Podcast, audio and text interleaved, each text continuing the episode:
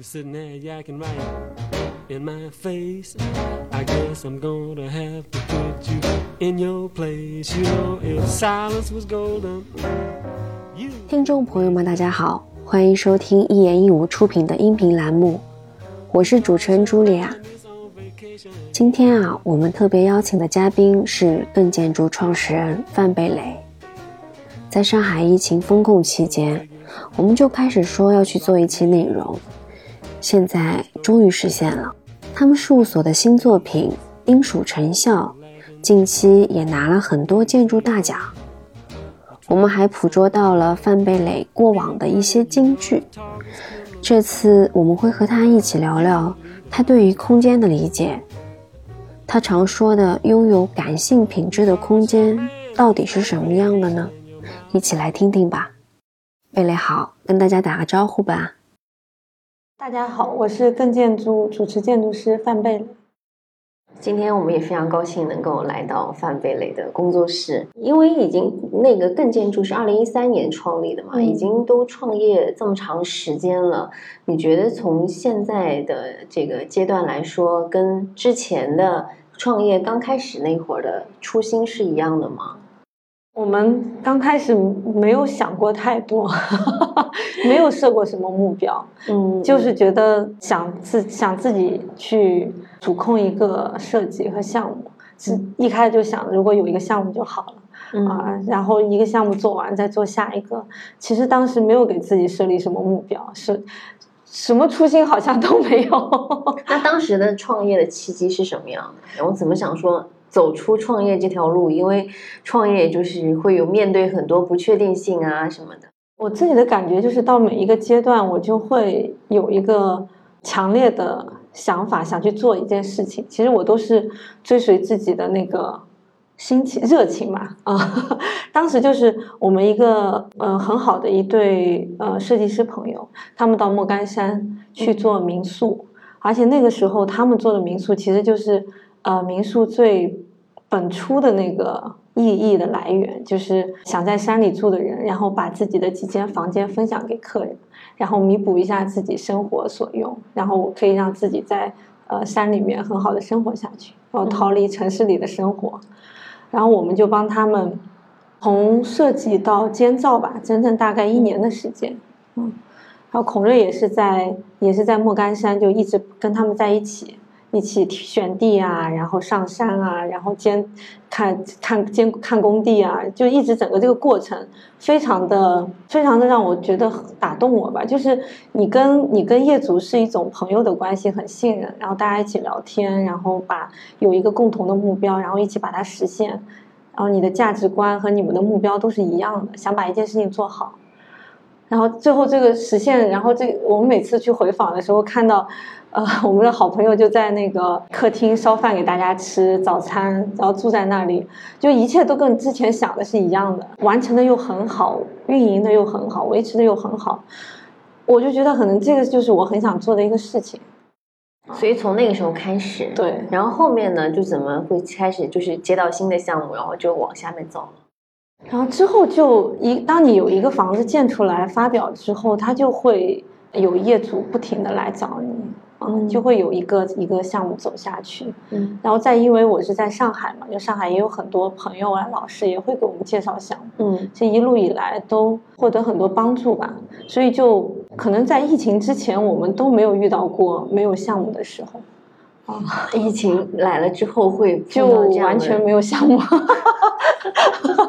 就是就是跟以前就不大一样了。嗯嗯，以前就会持续的有人来问啊，但是因为疫情，就是会会有很长的空白期。嗯，包括封控两个月，然后大家都只能在家里面对对对时间。我觉得可能因为在跟在上海也有关系，因为上海毕竟是一个国际大都市嘛，它最大的特点就是充满了这种各种各样的信息、各种各样的资源，所以在上海创业是一个很好的起步。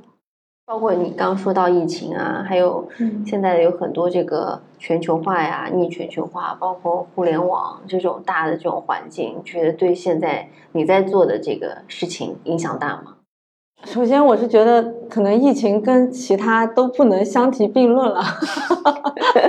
就疫情简直是一种伤痛吧。我甚至都不愿意想疫情对我的设计有什么影响，因为我觉得就是已经是一种情感上的一种影响了。抛开疫情说其他的，比如像全球化呀，还有呃，包括网互联网啊，它对我们的影响就是整个大环境的变化。对项目的变化，你会做不同的项目，因为不同的环境。嗯，比如说，呃，我们刚成立的时候是一二一三年嘛，嗯，然后那个时候就正好是，呃，上海从土地增量到存量转变的时候。我那个时候最大的特点就是，其实就是上海没有什么新土地了，然后就有很多私人业主，他可能在第一波房地产特别蓬勃的时候。有了第一桶金，他们就开始继续二次创业。就他们二次创业的一个模式，就是你在上海找一些这种老的工业园区，然后以很低的租金可以从国企手里租二十年，嗯，然后把它变成创意产业园。嗯，那这样的这样的项目，其实现在看来就觉得很常见，但在当时其实是还蛮少的，因为当时我记得就只有呃红坊，还有像 M 五零啊。但这种遍布在上海市中心的这种文创园很少，啊，但这种项目其实还蛮需要独立建筑师参与的，因为首先它不是一个特别成熟的一种有着商业逻辑的一种产品，其实每一个业主可能之前都没有开发过园区，而且他们会把这个事情想得很简单，就他觉得啊，就是把房子租来了，我把它装修一下，然后再租出去。不就好了嘛？啊，就很多业主都是这么想的。但其实它是一件很复杂的事情。就首先一万平方米的一个办公园区，就意味着将来里面可能会有一千个人在里面办公，至少对吧？那么它就涉及到，就是人在这里办公是一个静止的状态，但是人在工作之间，他其实要休息、要娱乐、要聚会啊，然后要走来走去。所以你其实。对于这么一个园区来说，建筑师他比较重要的就是你首先要处理好跟城市的关系，这个有消防啊、流线啊这些特别基础的。那其次就是你要去规划好这些空间，这些空间就有它是有不同层次的，就公共空间啊、私密空间啊、半私密空间啊，包括辅助流线啊，啊，甚至卫生间摆在哪里、楼梯摆在哪里，都是要重新规划的。因为以前它就是一个厂房，厂房。可能里边都是给机器用的，没有几个工人的啊，而且它会有时候会就塞在一个居民区中间，你怎么去跟居民区，将来这么热闹的一个园区，怎么跟居民区发生关系？就这些其实是很复杂的啊，但是其实业主他是想不到的，这是一大块。然后第二大块呢，就是建筑本身，它很重要的是你要理解业主的这个商业逻辑。就它其实是一门生意，就是你要你要以一个很低的租金，大概有多久把它施工完成，然后然后你把它租出去，以一个什么样的方式租出去？所以你要去帮业主去策划什么呢？就是你怎么能够。通过你的空间规划，把里面的所有的可租空间都有一个很高的溢价空间。就简单来说，如果你在五 A 写字楼里面，你获得不了的那个品质，如果我能在文创园里面能能够让你找到，那么就会吸引更多人来。那文创园的特点是什么呢？当然就是低层高，然后有很好的环境啊，所以你就要去做一些类似于露台呀、阳台呀。然后廊下呀，就这些空间可能它不是一个可租的，但是有了这些空间，就会让这些可租的空间变得更有价值，更自由，里面在里面通行啊。对，就像你去找一个办公，你会发现你哎，你外面有个露台，那么你就会觉得我就要租这个空间，我一定要租这个空间，因为我们自己找房子也是这样，就我们总总希望可以有一个可以走出去的地方。它比较有趣的就是这件事情没有一个。严格的商业的一个怎么说呢？商业的一个呃逻模式去控制，就是去控制它。比如说，我们做居住区，为什么独立建筑师参与住宅小区的机会很少？就是因为它已经被迭代了很多年，它已经形成了一个非常非常可以说有点死板的一套大家的理念和认知吧。嗯，对于一般的开发商来说，他不敢去轻易挑战，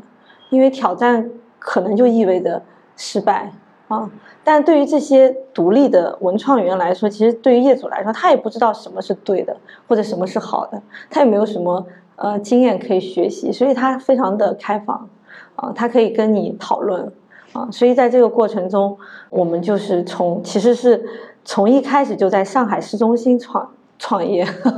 一个一个园区做下来，嗯，所以做了好好多个那个就是园区的改造这种项目。对，就其实就是我们现在比较熟悉的这种文文创园区。你之前说过，就是说设计的这个思考像下围棋一样。那你的这个设计逻辑是不是刚刚说到的那些，把每个空间的这个布局像下围像下围棋一样，然后让大家穿行？就是人其实有有一个天性，就是游戏的天性嘛。嗯嗯，我觉得做做做各行各业都是这样的。如果你仅仅把它当做一个工作的话，就会觉得很疲劳，很 boring。对。但是如果你在这个中间，你你能找到有趣的那个方式的话，你就会比较投入吧。像我们做设计的话，我们就会。呃，把我说是游戏，就是其实它没有一个你先入为主的，比如说一一个做设计的理念，或者是你的设计风格，或者是你对做设计的一个呃先入为主的一个目标吧。我们是希望在做设计的过程中，就是广泛的去尝试，在这个过程中一直去想什么是最重要的，然后再慢慢你就会发现你之前没有看到的那个东西。其实我觉得做所有的事情都是这样，就是能够让你兴奋的是洞见，就是你看到了别人看不到的东西。只是说设计师看到了别人看不到的东西之后，他会把它以一个可感的形式呈现出来。那可能作家就是以以小说啊，就是其实不同的创作者，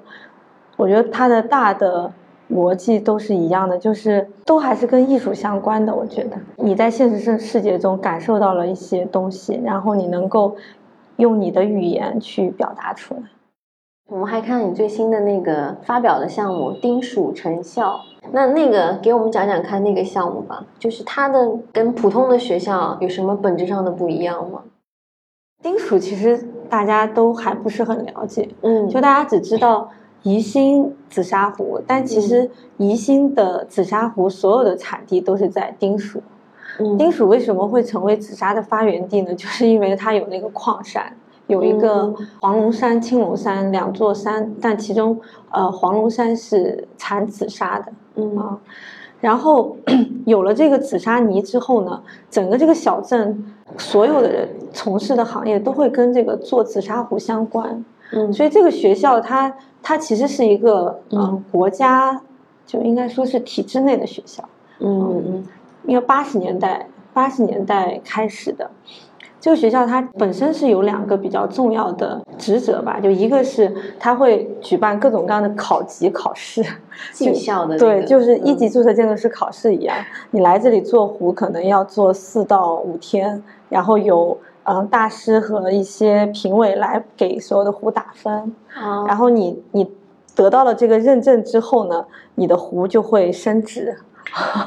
你可能就会有一个证书啊，这是一个体制内的一个考级的系统。但同时呢，它还有一个民间的叫制壶大赛，就每年会有七百到九百人来这里一起比赛做壶，然后最后最后那个壶就是就是最对 number one 那个壶可能就是。十几万啊，几十万啊，就是就会有你在民间的那个地位也会增加，对，所以这个学校，呃，我去的时候一开始去理解这个学校的时候是很懵的，就是我我我不知道这个学校到底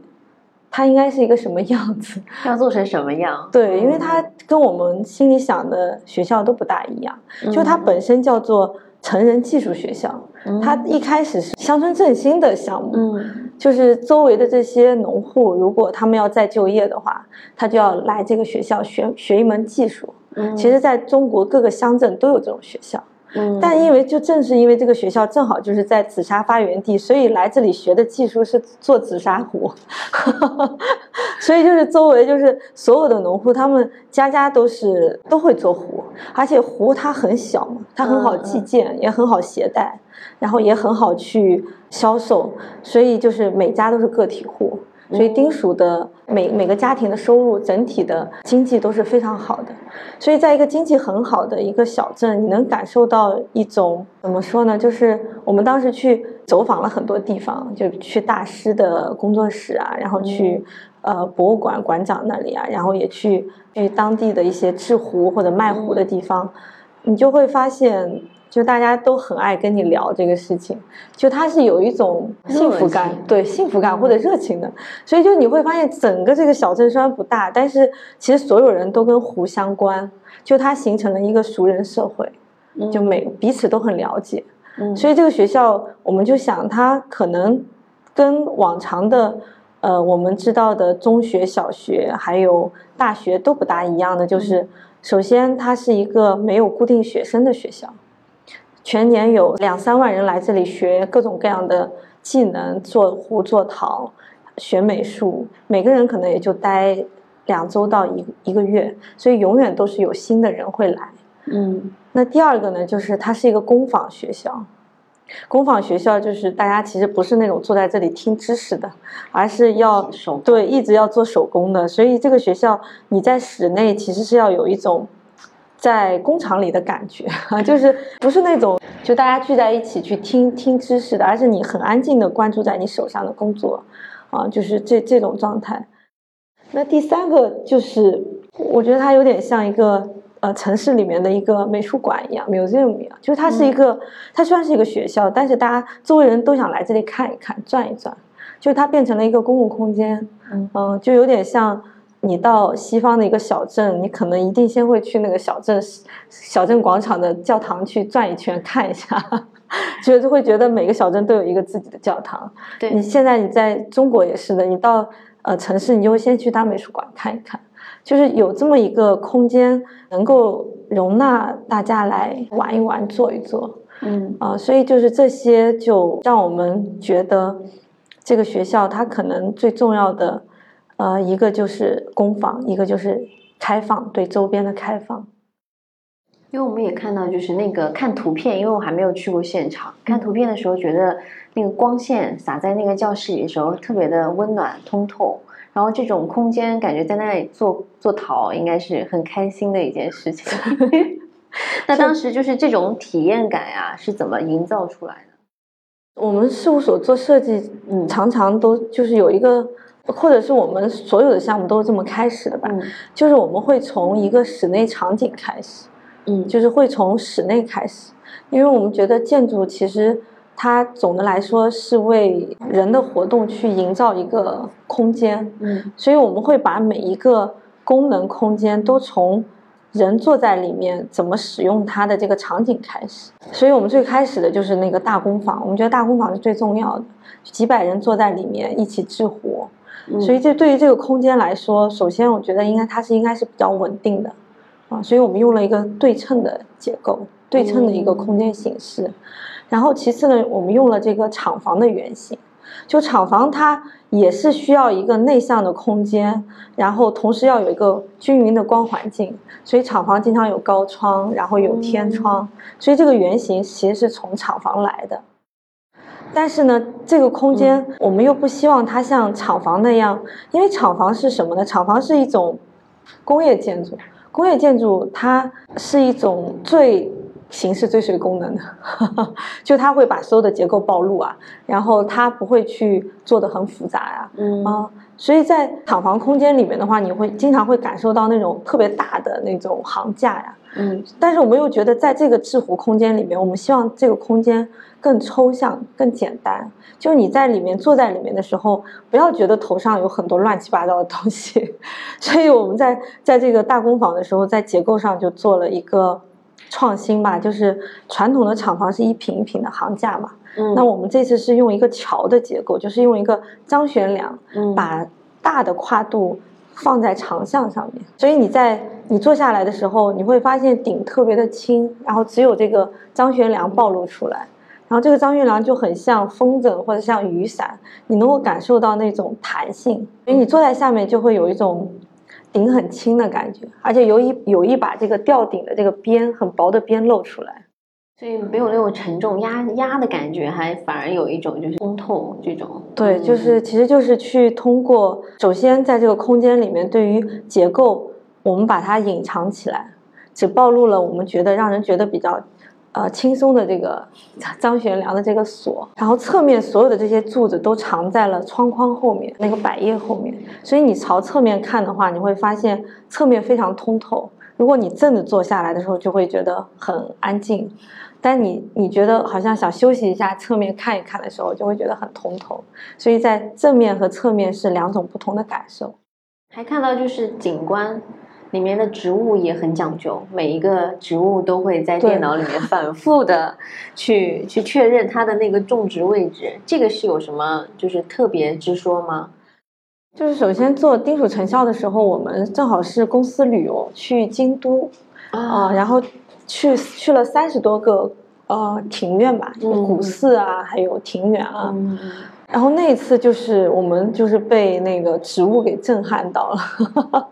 就是潜移默化的影响吧。然后回来之后就同时在做两个项目，就一个是易亭亭，一个是丁蜀成效。然后易亭亭其实是先做。那个也很赞，很很东方，日本很日式。然后易亭亭里面就前面有个花，我们想做两个园园子，就是外面那个是有点像英式花园一样，就是被各种杂木花堆满，你钻进去，然后再到里面一个很干净的，觉得室内外。连在一起的一个比较有禅意的一个一个空间，嗯，所以当时在做外面庭院的时候，我们在里面种了七棵树。我一个学景观的朋友看到我照片，其实就是我们第一个我们第一个房子的业主，他是台大景观系的啊，然后他他是他很懂植物，他就说：“哎呀，贝雷，你这棵树。”种反了，当时我完全看不出来，就是我跟你说，就是分辨率是一点点、一点点增加上来的，然后我就仔细看了一下，我才意识到，其实就是每个树还有正反，它对它是有姿态的，就是它其实就像一个人一样。所以后来在现场种植物的时候，就薛老师是跟着我们的项目负责人，就是项目负责人就抱着那个花在在那个房子里转，然后薛老师就在那看，就觉得那个树怎么那个姿态是最最跟这个空间契合的，然后就停下来。所以就是以前我们会把一棵植物特别抽象的，就是平面上的一个一个图案，但其实。每棵树都有自己的姿态，所以这次有了有了这么连续的经验，到到了这个丁属成效的时候，我们就是在周围的那个山上面，就是一棵一棵去找的，每一棵树都都不一样，每一棵树都是都姿态都不一样。但因为树不能在现场转嘛，因为太大了，所以我们是拍好照片，然后放在模型里去看它那个姿态应该怎么去去放这棵树。所以它种下去的时候也是，就是根据它一样的模型里的那个位置一样放上去。我那个朋友炫鹏来说，他会明显觉得这个树它最好看的是另外一个面，你应该把它转过来。他的这个正反是就是觉得应该这个姿态最好的应该转过来，嗯，但是我们可能当时就种反了。就是这个感性这一段，因为你之前也说你的建筑会追求感性品质嘛，从树就可以看到，就是它非常的呃转到最美的这个角度啊什么的。那你平时在做建筑的时候，怎么去怎么去理解你的这个感性品质这个概念呢？嗯，我觉得建筑最吸引我的就是这部分，就是跟所有的艺术一样，就是它通过形式和材料，然后唤起你的某种感觉。我觉得这种感觉其实是一种审美的情绪吧。我经常做一个比喻，就是特别热的时候，你在空地里走，然后突然突然发现一棵很大的树，然后你就赶紧冲下去乘凉。其实你在冲下去、冲到树下的那一刻，你不是因为它长得美过去的，你只是因为它可以遮阴。嗯。但是等你在这棵树下面凉快下来、舒服下来的时候，你又突然发现，哎，哇，这棵树好美啊！这这个时刻就是建筑给你，比如说我们天天在疯狂的工作，嗯你不会感觉到这个环境对你的有什么影响的，或者你住在家里面的时候，但是对你的生活最重要的是你休息的那个片刻，或者你有闲情的那个片刻。装饰就是从那个时候开始的。就如果你没有闲心，是没有办法去做装饰的，也没有办法去欣赏装饰的。就是那一刻，它会唤起你的某种情绪，这种情绪，呃我们的语言是很很很干瘪的，就它只能说是开心、呃伤感或者是美啊，但其实情绪是很复杂的，就像就像你听到音乐一样。对对，对，但是我我觉得就是这部分是比较比较吸引我的嗯。啊，然后这部分呢又对我来说是最神秘的，因为我每一个项目都都希望能够找到这个这个部分，但这个部分都是都不可能在你一开始就能想到的，都是要在项目的推进中慢慢去找寻的。但是我就是觉得建筑最吸引我的就是那部分，我觉得这部分就是就有一种神秘的力量吧。对，但是很多建筑师，建筑是很理性的一个东西嘛，因为你盖的房子不能塌呀，什么嗯。有各种的条条框框啊这些，但是这些感性是很难找到。那就是你你你经常会说，就是这种感性的体验很珍贵啊，那怎么在这种胡思乱想中找到那些最宝贵的像宝石一样的这种灵感？每一次都是都是不经意吧，嗯，嗯。而且经常是建筑建成之后，你才会有一种更全面的理解。我其实我们每一个建筑建建成之后，我再回到现场的时候，嗯都会有新的感受，那个其实对我是最宝贵的。就比如说我们在做易亭亭的时候，它其实是在一个山山村里面，嗯但是它是在村子的末角。它是一个以体验，就是它，它就是让别人来体验，然后在这里喝茶吃饭的。所以你要营造一个能够让人体验的环境是很重要的。但是，一开始我们就做了一个判断，到底是体验什么？当然是自然了，但是我们觉得不是那种像农家乐那种自然，就是把那个大山铺路给你，嗯呃或者是一种乡村的那种特别乡村风格的那种农家乐的感觉。我们觉得是应该以这个大山为背景，去划出一个你的小天地，然后在这个小天地里面去塑造另外一种自然。所以我们的这两个庭院恰恰是跟周围那种很野的感觉是不一样的。但是有了这种嗯对比，你会觉得你在这里感受到了宁静啊，嗯就是你从那种大山钻到一个被被这个杂木修剪过的花园，然后再从花园进到一个苔藓，然后植物弥漫到室内的一个很安静的院子，就是心情是一步一步静下来。静下来，对，所以当时我们这个院子的朝向其实是做了一个判断的，因为我们这个院子其实是朝南是对着那个竹林，但是当时呢，我们的那个标高就是业主给我们提的标高是比较低的，啊，所以我们当时就呃想当然的就觉得，那如果你是现在现在一个很低的标高，后面是挡土墙，大概是一米五，嗯那么我们就把这个院子朝北，啊、嗯然后营造了一个自己的庭院。但是就是在设计的过程中，就是在施工推进的过程中，呃因为周围建筑的标高调整，我们这个我们这个建筑被抬起来了，啊、抬了大概有呃七十公分吧。抬了七十公分之后，像舞台一样。对，就抬起来七十公分之后，因为当时施工图，而且已经施快要施工了，施工图画完了，所以当时我们都觉得那就抬吧，就没有没有我我也没有多想。但是到现场，后来到现场的时候，所有人都觉得后面更吸引人，因为抬起来之后呢，那个竹子的所有的那个根就一下子进入了你的视野，然后那边又是南向，那个光就一下子把竹子的背面就是打亮，因为植物是透明的，嗯所以它光打进来的时候，那个光层层叠叠透过来，后面就像就像那个什么金鱼缸一样，就很而且竹子一直在晃嘛，有风啊，嗯对，就一进来之后，你就会觉得哇，这个院子好像反了，那怎么办呢？后来在那个就是施工的这个过程中发现这个问题。就那个时候已经好了哦的。就就没有办法了，但是我们也能接受，因为前面的院子也很好看嘛。嗯但对于我来说，后面其实真的是最更动人的。那么这个就会进入到我的记忆里面来，我就会我就会知道，就是下次我做植物的时候，我要考虑光，啊、嗯我要考我要考虑光，或者考虑它跟这个，就我不会是一个静态的去想象，我会想象光洒进来的那个，就是这种这种你感受到了，你进入你的记忆里了，你下次想到机会把它给实现出对给实现出来。包括那个我们做那个园博园也是的，嗯就是园博园它它是在一个山谷里面，它的一个设计前提就是，当它开始设计的时候，没有人知道里面要干嘛啊，因为这是一个博览会项目，对所有的运营什么都是后置的，就是我们很担心做完之后用不好。对，用不好，或者进来的人觉得把它改的乱七八糟的，那我们索性就展，因为它是园博园，我们索性就在中间展那个花花艺好了。嗯，所以我们就在室内做了一个花池，然后这个花池是有自然光可以把它照亮的。就很美。对，就是就是你就进去之后会觉得有一个舞台一样的东西，所以就是等建成之后，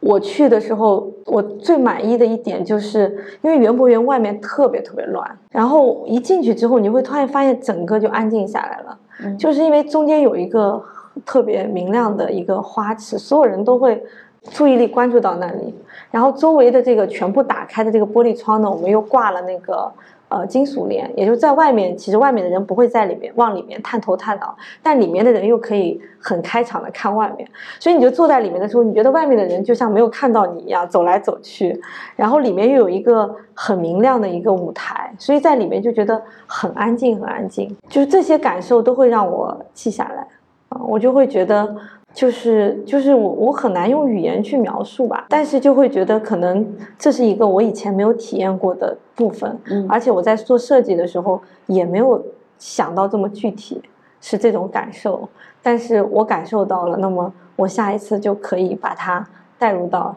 新的设计里面来。所以还是理性的，因为 是有感性的这些捕捉，然后最后还是用理性的方式去把它给呈现出来。，对，一定要有理性的部分。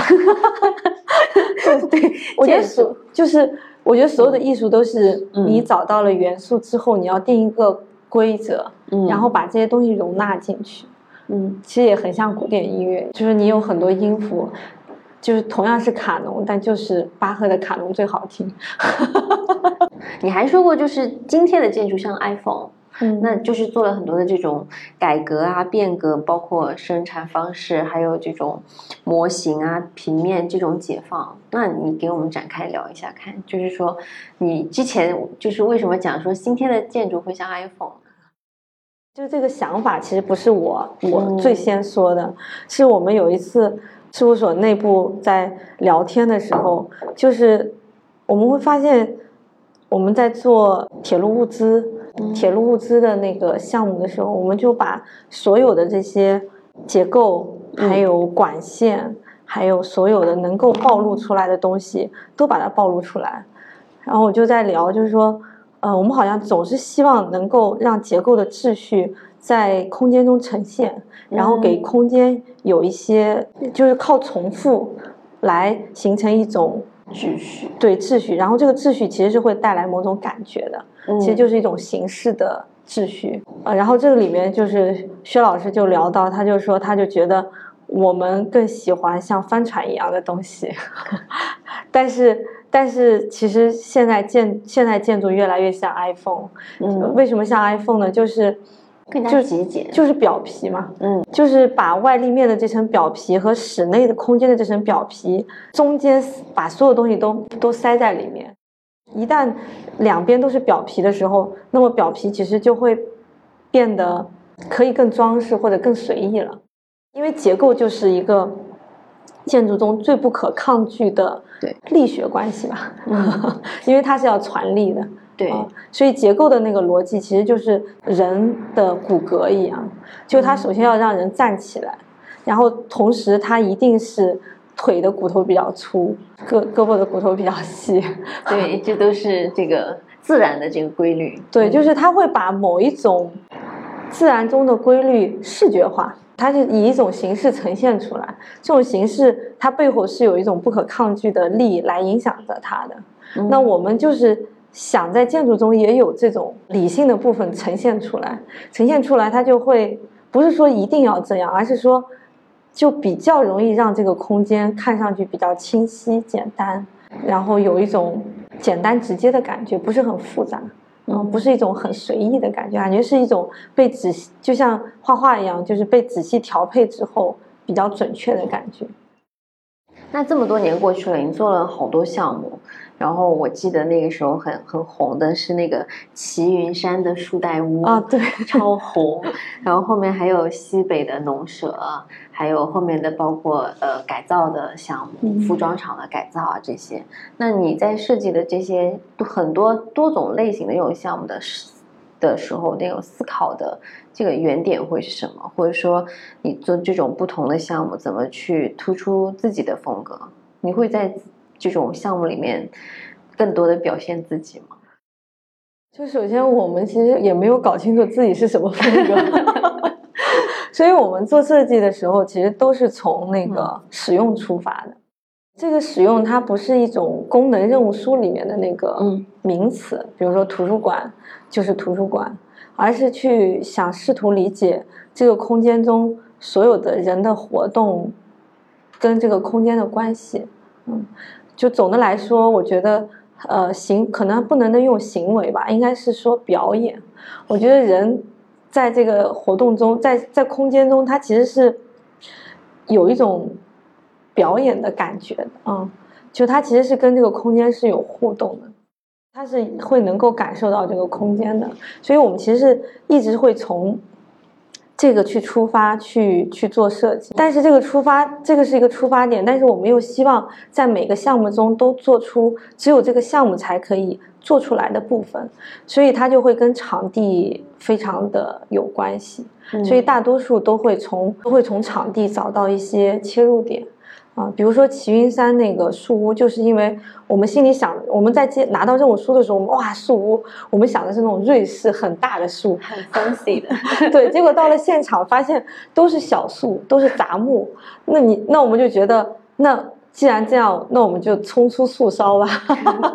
就把它架在树梢上，让让人从那个树林中钻出来，啊，我觉得那是一种比较奇妙的体验。你在一个密林里面，然后当你进入这个建筑，再从建筑看出去的时候，发现你已经来到树林顶了。我觉得那是一种很，就像大家看那个李安的电影一样，就是那些人在竹林的呃顶顶顶上，对对对，我觉得是有飞去，对，是有一种轻盈感的。这种点就是要讨论出来的，在现场讨论出来的。而且，嗯，我们的工作方式就是项目负责人、组长还有合伙人，可能每一个项目都是一堆人坐在桌子前面讨论。其实就是一个人提出一个想法，其他的人来质疑他，然后在这个质疑过程中，我们就会找到这个设计中比较重要的点是什么。嗯，然后一旦找到了这个点之后，后面其实就是利用过往的经验去想怎么能够把这个点通过一种。就我刚才说的一种形式或者一种感性的品质，能够让人感受到，然后同时呢，又可以是一种新的体验。因为我觉得所有的设计师都是希望不要重复嘛。对对对，就是可能在设计的推进中不会去要求说我们要做到自己的风格，但是有一个要求就是我们一定要能够做出一些新的尝试。我觉得新的尝试就是就所有创作者。对自己的要求，就是当然做的好是最重要的。但是如果能在好的基础上，有很好的品质的基础上，还能求到心，我觉得就是最幸运的事情。但这个事情就可遇不可求了，有因为所有的事情都是有 deadline 的，你没有办法无限想下去。如果交案子的时候发现还没有想到的点，那么就只能以一个自己觉得还能接受的 Plan B。啊，先先上，对，先上，然后如果在这个过程中还想到，那么再去跟业主商量，再加进去。那在你的这些项目里面，就是其实细节都做得很好的，然后你会就是刚讲到说你会去用心这个去给观众嘛？那其实就是在每一个项目里面，你会不会给观众留一些彩蛋，就是类似看电影的时候，然后最后还有一些小的那个惊喜给到观众的这种？在你的这个项目里面我？觉得每次都是观众给我彩蛋，就是就是你会发现原来这个地方是这样的一种使用的状态，你是以前没有想到的。嗯，就像我们最早做的那个上四安一个酒店，我们当时是就是做了一个廊子，然后这个廊子呢外面是有个小树林，嗯，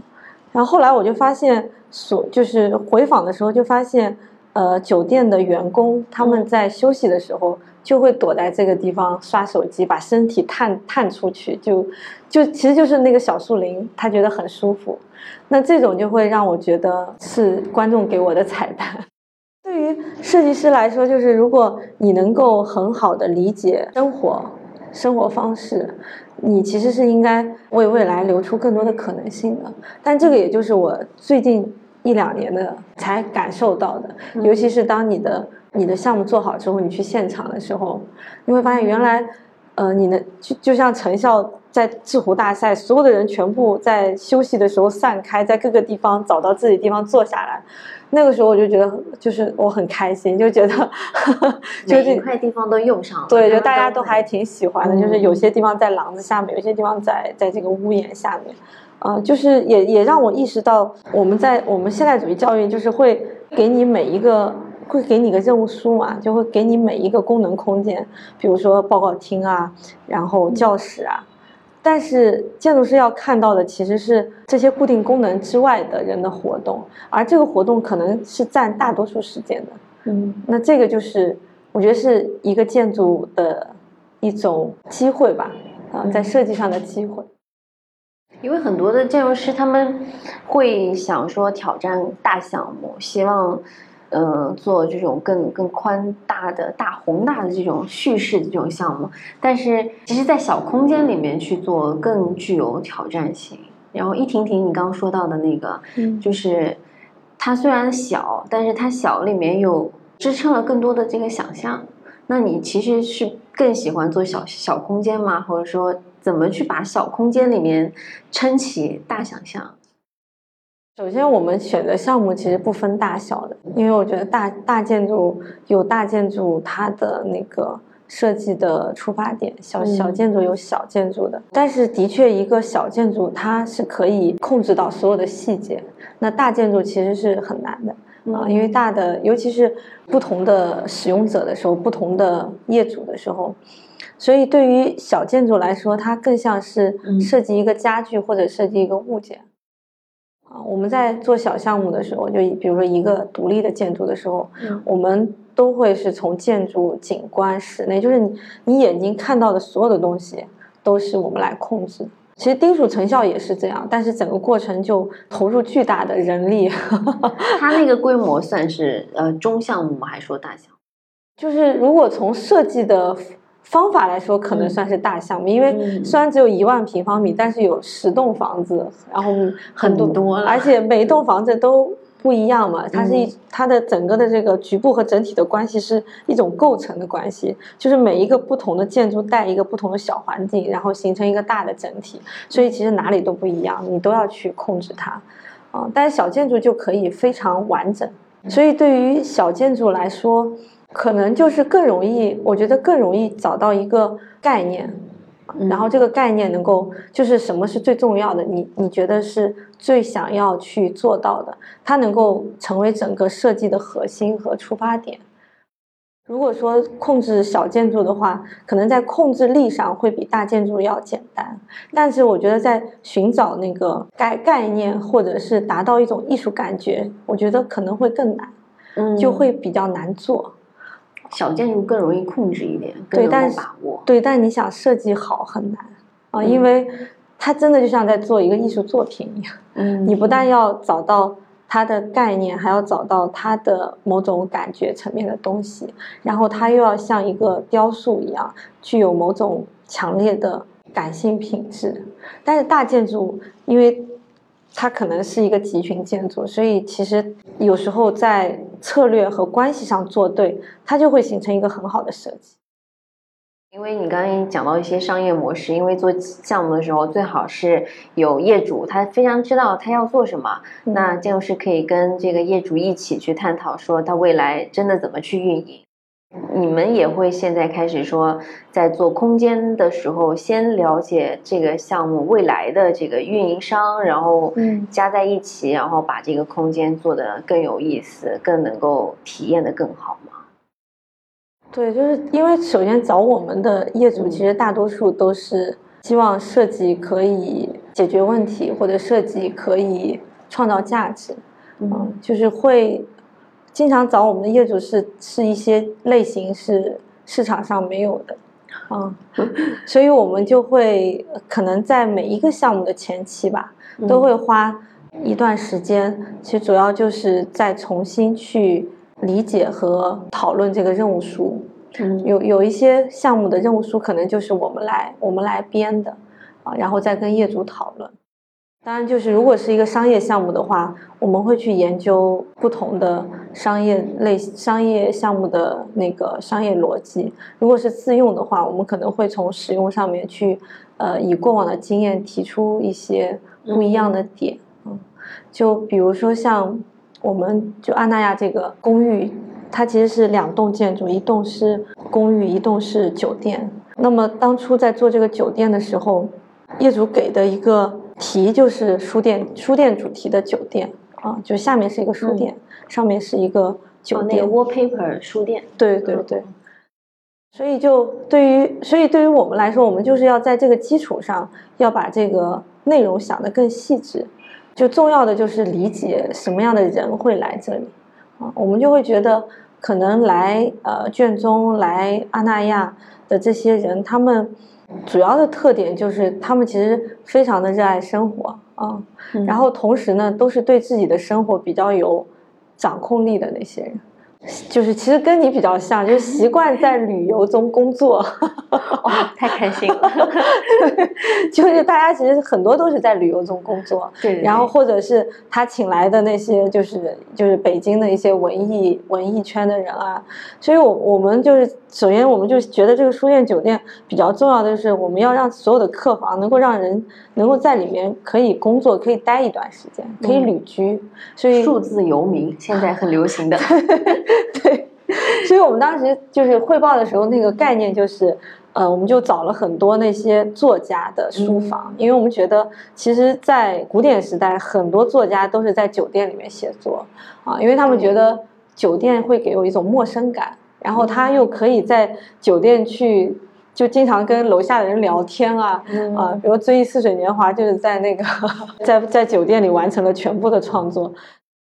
所以我们这个客房就设计的是，不是这种传统的，一进去就是个大床，而是做了一个大小跨，一前一后，就是把一个书房空间放在了呃窗前，你就可以。就是你进来之后，那个主要空间其实是一个书房空间，你可以在这里看书，对，可以看在这里，甚至都可以在这里待客，可以找人来聊事情，然后还做了一个凹阳台，就你无聊了还可以站在阳台上面，就比较像一个家，像你自己家的一个书房加上一个卧室。那么这种空间就是，其实就是专门为这种类型的酒店去设想的啊。然后包括那个公寓也是的，就是我们觉得来这里。呃，就是买这些第二居所的人，他他来这里其实是度假的啊，就他一定是亲戚朋友一大堆人来的，所以他们其实是需要一个活动空间，所以就做了一个巨大的厅，然后利用这个商住用地性质，四米五的层高，就做了一个。很大的四米五的厅，四米五层高、八米宽的厅，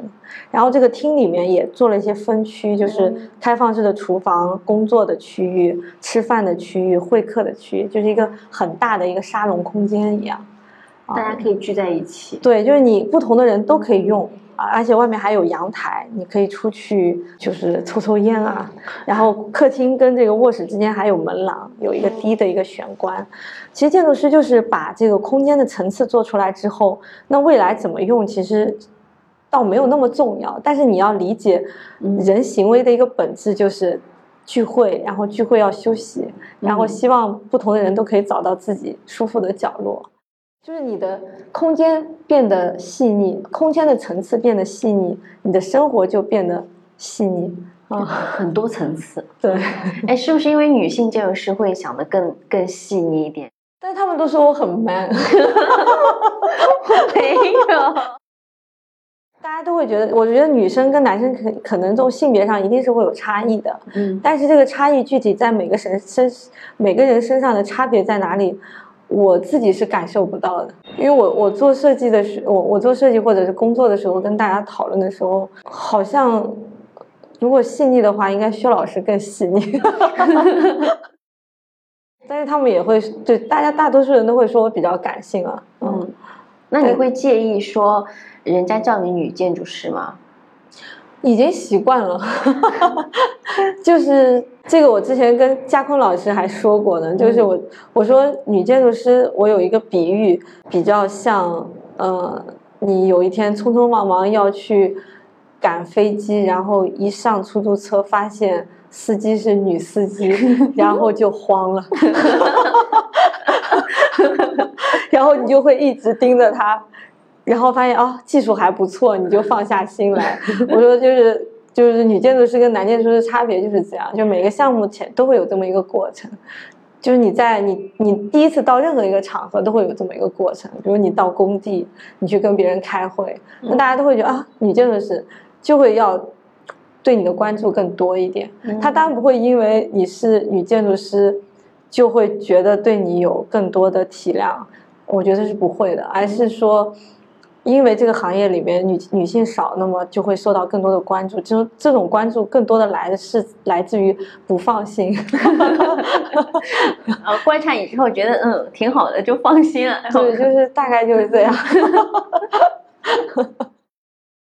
那你现在正在做哪些项目？我们现在有几个正在施工的，我还蛮期待的。有一个是在成都、呃绿道。有一个，他们现在名最终名字还没定下来，嗯呃，是一个也类似于体育公园里面的，嗯我们我们做了一个公共空间，就这个也是从一开始就跟业主从策划，从整个场地的规划就是我们做的，嗯然后在规划里面，在这个场地里面，这个建筑也是我们规划的，嗯然后再来实现的，所以这个我还蛮期待的。在没有疫情前，那那当时已经创业了这种五六年了，你会觉得，哎，未来我想接什么样的项目？可能我自己会希望做一些公共性更强一些的，然后或者是更复杂一些的，嗯复杂一些的项目，或者是，就是我觉得建筑师。到一定年纪，他总归会关注两个问题，就一个就是城市都市嘛，嗯城市，尤其是我们一直在上海生活，你用你会关注到这个大家一起生活去使用空间的这个问题。然后第二个其实就是建筑师慢慢就会有那个呃社会责任责任感，就是因为当你开始慢慢的有一些话语权，然后慢慢的可以开始做到一些重要的项目的时候，你就希望可以带来一些更好的东西。所以这些都不是说你拍拍脑袋能想出来的，就是你必须在每一个项目中要有这个意识，努力去找找到一些。嗯就是我们，所以我们现在在每一个项目里面都会去想一想，就是它跟城市的这种公共的关系啊，啊、有没有更好的、更积极的关系？呃还有就不是说把所有东西都围一个大院子，然后自己在里面，而是说有一个更好的呃积极的呃关系。然后第二个就是希望能够用通过建筑师的能力能够呃解决问题。啊，就像去年我们参加的那个深圳的新校园，嗯就周红梅老师组织的。就周红梅老师就是我见到的最热血的官员。你听他对这个事情的一种打算，你真的会被他鼓舞到的。嗯就他其实所有的整个新校园的逻辑就是两点，就第一个要解决当初深圳规划的一个呃问题，就是他只是给好像是只给五百人规划，嗯但是现在有一千六百哦五百万人，现在只有有一千六百万人，嗯也就是说所有的教育用地都是不够的，所以深圳的学校密度极高。但是大家都知道，对于小朋友来说，室外环境活动是最重要的。那么建筑师怎么去提有创提出那种有创造性的提案，比如说现他们第一轮其实就形成了一个模式，我觉得这个模式就是把操场呃把那个所有的公共空间放在操场下面。你看着好像这个事情很简单，但是这个事情后面其实一系列的其实是跟消防有关的，就是你这么大一个空间，小朋友教育建筑，你怎么疏散？消防是认定的，它跟商业综合体是不一样的。所以这个就是有了这么一个一点零版本，那么现在所有的消防规范都在跟着这个在改，我觉得就是一个非常积极的事情。然后第二个就是我们参与的这个二点零，其实是一个社区共建，就是他觉得学校其实是有一个，就是每一个社区最大的一个公共建筑，它里面有很多公共设施啊，它有游泳馆，然后有体育馆。那么这些周末有没有可能开放给周围的？比如至少家长可以来用，就他就不用再去，就是再去其他地方去租场地。那么我就，我就其实上海现在就是这样，我小朋友的学校就是这样，你家长可以办卡，可以来租这个场地，嗯，但是就是比较有限嘛。那么呃，深圳就是想能够想一想怎么去社区共建。当然，这个对于呃教育局和呃家长来说，他都是需要有一种。嗯，观念上的一种颠覆，就是大家觉得学校是要必须要安全，要用围墙围起来。可能对于非专业人来说，他就会觉得这就是一个要么 OK，要么不 OK 的事情，就要么围起来，要么就打开。那么我要安全，我就要围起来，没有一个中间状态。但对于建筑师来说，我们就要去想一个中间状态。比如说，就是从管理上，我在设计的时候，我在设计流线的时候，我的这些这一套在。在它就是对外可以打开的，但你使用的时候又可这边可以和你内部连通的，那么你周末打开的时候人也不会到里面去，它其实是一个管理问题啊。但是如果你没有设计好的话，这个管理就会成为学校的一个安全问题。所以，但是就是说，你可能你设计出来了，竞赛专家同意了，呃，落地是失败的，但是有了这么一个提案，它就在所有人心中种下了一颗种子。就像科布提出了，呃，光明城市，他做了马赛公寓，可能到今天中国还在想怎么去做开放社区，但是就是因为有了这么一颗种子，它一百年之后，大家看到这个方案，还会给未来的设计师、未来的城市建设者以一个新的思路嘛？啊，我觉得这个就是。可能这个阶段，我也想，就是我就也也许不大会像以前那样那么在意这个房子一定要盖出来，嗯，也许做一些有意义的提案，或者是帮业主做一些前期的提案，呃，包括他们什么项目落地，最后即使没有落地的机会，我觉得也是建筑师的价值。Because your mind is on vacation and your mouth is working.